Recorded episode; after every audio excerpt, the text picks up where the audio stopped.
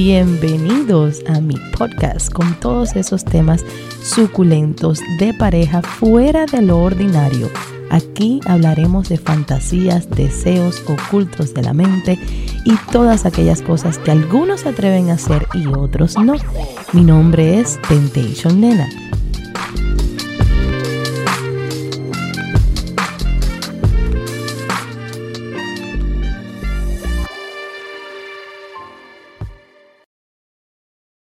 Amores, el día de hoy vengo con un tema que se me ha hecho muy frecuente en las preguntas. Ustedes saben que me pueden escribir siempre por Instagram at temptationnena3 arroba temptationnena3 ahí me tienen en Instagram para preguntas y dudas que tengan.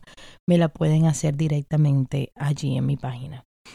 Eh, una de las preguntas más frecuentes que yo he visto hay muchísimas, pero esta me llama mucho la atención. ¿Cómo le digo yo a mi pareja que quisiera ir a un club o a un sitio, eh, un sitio swinger? Me llama mucho la atención cómo dormimos en la misma cama, tenemos tantos proyectos, tantas cosas en común y se le hace tan difícil a la pareja simplemente comentarle sus fantasías y deseos con temor, ojo, no descarto que sea eh, la actitud de la esposa o el esposo el cual uno puede tener, el temor de comentarle algún deseo carnal sin ofender a su pareja o sin provocar un dilema. Se me hace un poco difícil a mí desde mi perspectiva porque yo no he tenido estos problemas eh, en, de confianza ni, ni poderle decir cualquier cosa a mi esposo, pero uno de los consejos que siempre doy eh, cuando hago un live o cuando hablo con alguien, un coaching, lo que sea, es el siguiente.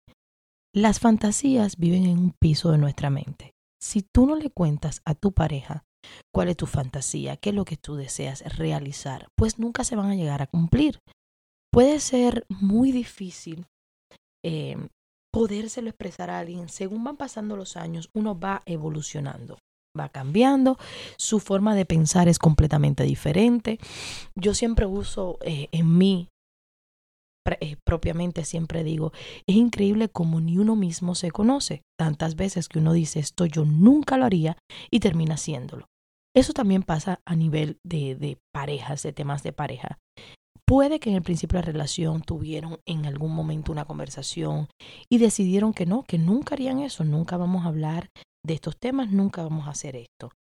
Pero según uno va evolucionando como pareja, la confianza, el deseo, la intimidad, eh, hay tantas cosas que uno tiene que embargar y ir explorando nuevos horizontes sin ofender, sin lastimar, con el mejor tacto posible.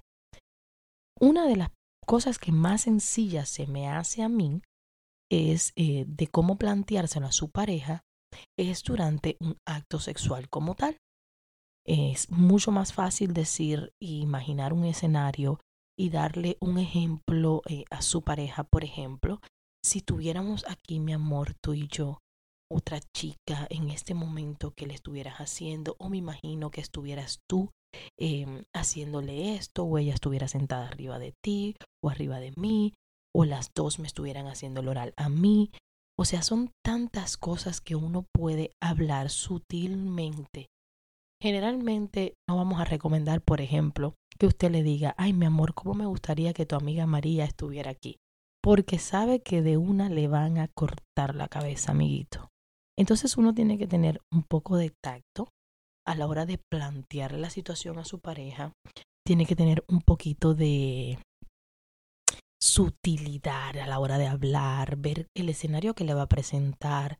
Eh, no le puede ser una persona que nunca han hablado de estos temas, ay mi amor, yo quisiera ahora mismo tener una orgía, porque la va a asustar. Entonces es mucho más sutil. Me gustaría que fuéramos a ver una orgía. Puede que, que sea lo mismo, pero se lo está planteando diferente. Ya luego de, verla, entonces ya usted poquito le dice, yo quisiera participar y a ver qué pasa. Siempre lo importante es darle a la pareja la confianza. No hay nadie como tú. Nadie me gusta más que tú, nadie me complace más que tú. Por eso es tan importante cuando uno invita a alguien a su intimidad, que siempre tengan algo en común, una regla, em, algo ustedes, eh, una mirada, una clave entre ustedes dos, porque nadie los va a conocer más que ustedes dos mismos. Entonces sería algo que ustedes lleguen a un acuerdo mutuo. Yo hablé en, en mi otro eh, programa, estaba hablando de las reglas que se ponen las parejas. Cada quien tiene reglas diferentes. Yo hablé de que yo tenía unas cinco reglas. Eh, en el otro episodio lo van a encontrar. La idea es esta, que creen una base, un fundamento de confianza. Ustedes son sus mejores amigos, ustedes son sus mayores confidentes. La intimidad de cada quien, por mucho que me la puedan contar a mí, hay detalles que puede que le dé vergüenza, pero con su pareja no. Entonces ustedes tienen que hablar y tener una comunicación. Esa es la regla número uno. La comunicación, el respeto, la confianza. Si rompen una de las reglas, pues la confianza va flaqueando, entonces ya van teniendo eh, un poquito de roce y eso ya abre otras puertas que ni para qué meternos allí. Lo importante es esto, pautar eh, cosas. Me gustaría ir a un club swinger. Ir a un club swinger no significa nada. Hay muchas parejas vainillas que van a los club swingers solamente a mirar. No es a participar. Usted no tiene que ir con la idea, si vamos al club swinger, pues están esperando que nosotros hagamos algo, eh, están esperando que interactuemos o que hagamos un acto alante de alguien y eso no es realístico, eso no es verdad. Hay parejas que van, tienen relaciones sexuales alante de los demás, otros en cuartitos privados, otros simplemente porque van por el boyerismo de ver, le gusta mirar a otras personas. Hay personas como yo, en, sus efectos, a mí me gusta que me miren, entonces es diferente, es diferentes eh, papeles dentro de un club swinger. Con solamente sugerir me gustaría ir a ver ya la persona se siente con confianza. No es lo mismo me gustaría ir a hacer que ir a ver. Entonces es importante que usted le sea la primera persona que le dé esa confianza a su pareja. Vamos, mi amor, vamos a ver cómo es, a ver qué morbito se nos despierta, a ver qué surge.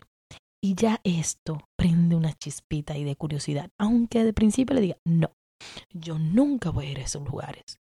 Pues bueno, hay que tratar. Tal vez se lo dice y dice, ay, sí, qué excitante. Tal vez le dice no, pero se queda pensando.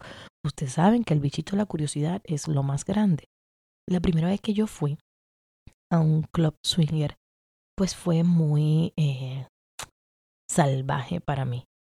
No fue excitante, no, no me atraía nada lo que veía, ya que veía muchas cosas a la misma vez. Y cuando uno observa tanto y trata de comprender lo que está sucediendo a su alrededor, es confuso. Había un cuarto grandísimo, llenísimo de parejas y todas las parejas donde mirabas o estaban haciendo un sexo oral o estaban teniendo penetración. Era una cosa o la otra. O sea, no había nadie parado mirándose o acariciándose. Era como una escena de, sexo salvaje por donde quiera. Recuerdo que había un cristal, un cuarto con un cristal y habían dos parejas, pero las dos parejas interactuaban muy bien, las mujeres entre ellas se cambiaban de hombre y yo me quedé parada así en el espejo, como congelada en el tiempo. No sé cuántos minutos estuve allí, solamente los miraba y decía, pero ¿por qué no me excitan? ¿Por qué no me da curiosidad? ¿Por qué no siento nada? Y luego entendí que era mucha información a la misma vez. Yo no estaba preparada para procesar todo eso en ese momento. La segunda vez que fui fue, bueno, ese día no, no hicimos nada, mi esposo y yo, solamente estábamos observando, éramos espectadores en aquel lugar. La segunda vez, recuerdo que entré a un cuarto que tenía un cristal de entremedio, o sea, había dos cuartos que se comunicaban, pero con un eh, cristal de que lo dividía. No se mezclaban las personas una con la otra porque tenía esta separación.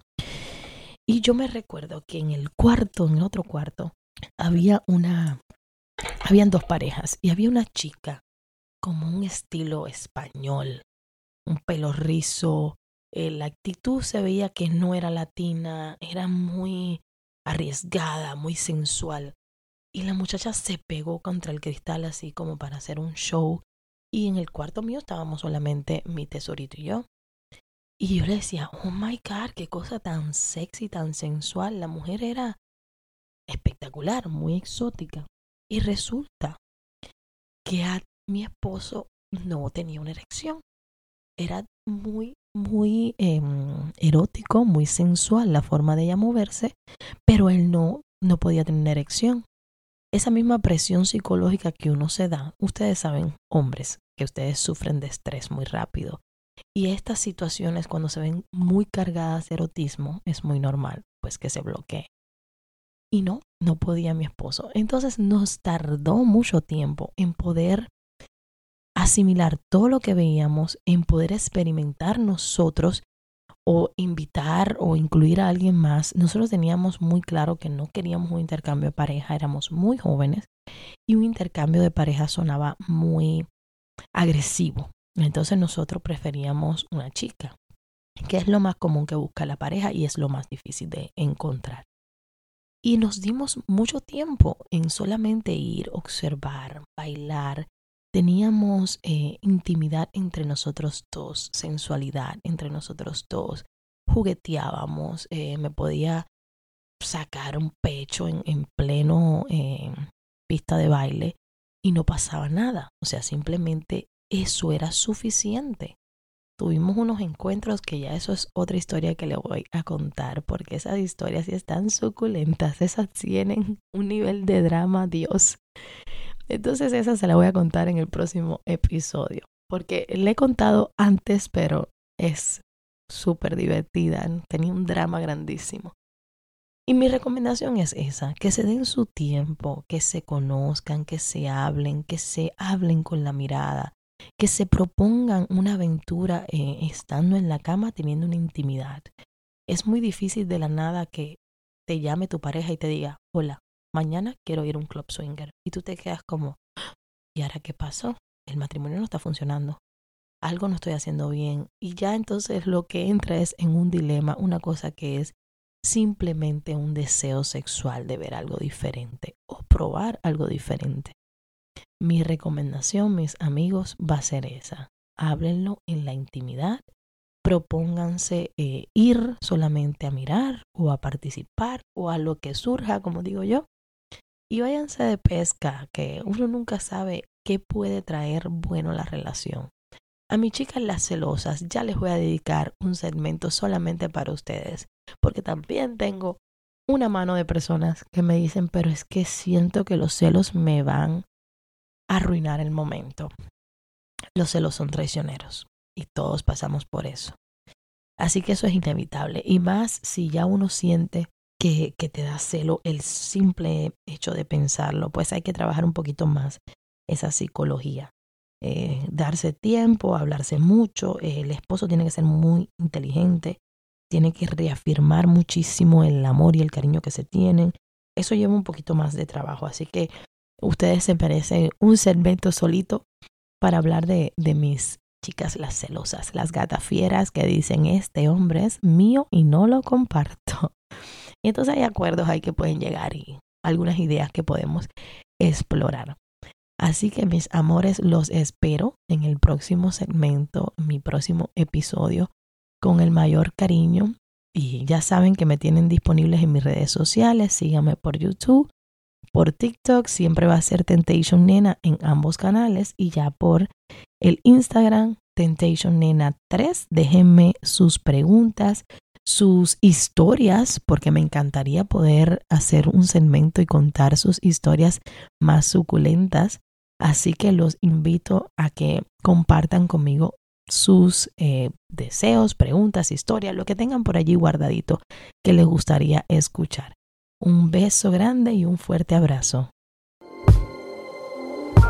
Gracias por haberme acompañado el día de hoy. Los espero en el próximo capítulo con siempre algo nuevo y sumamente excitante. Un beso grandísimo y hasta la próxima.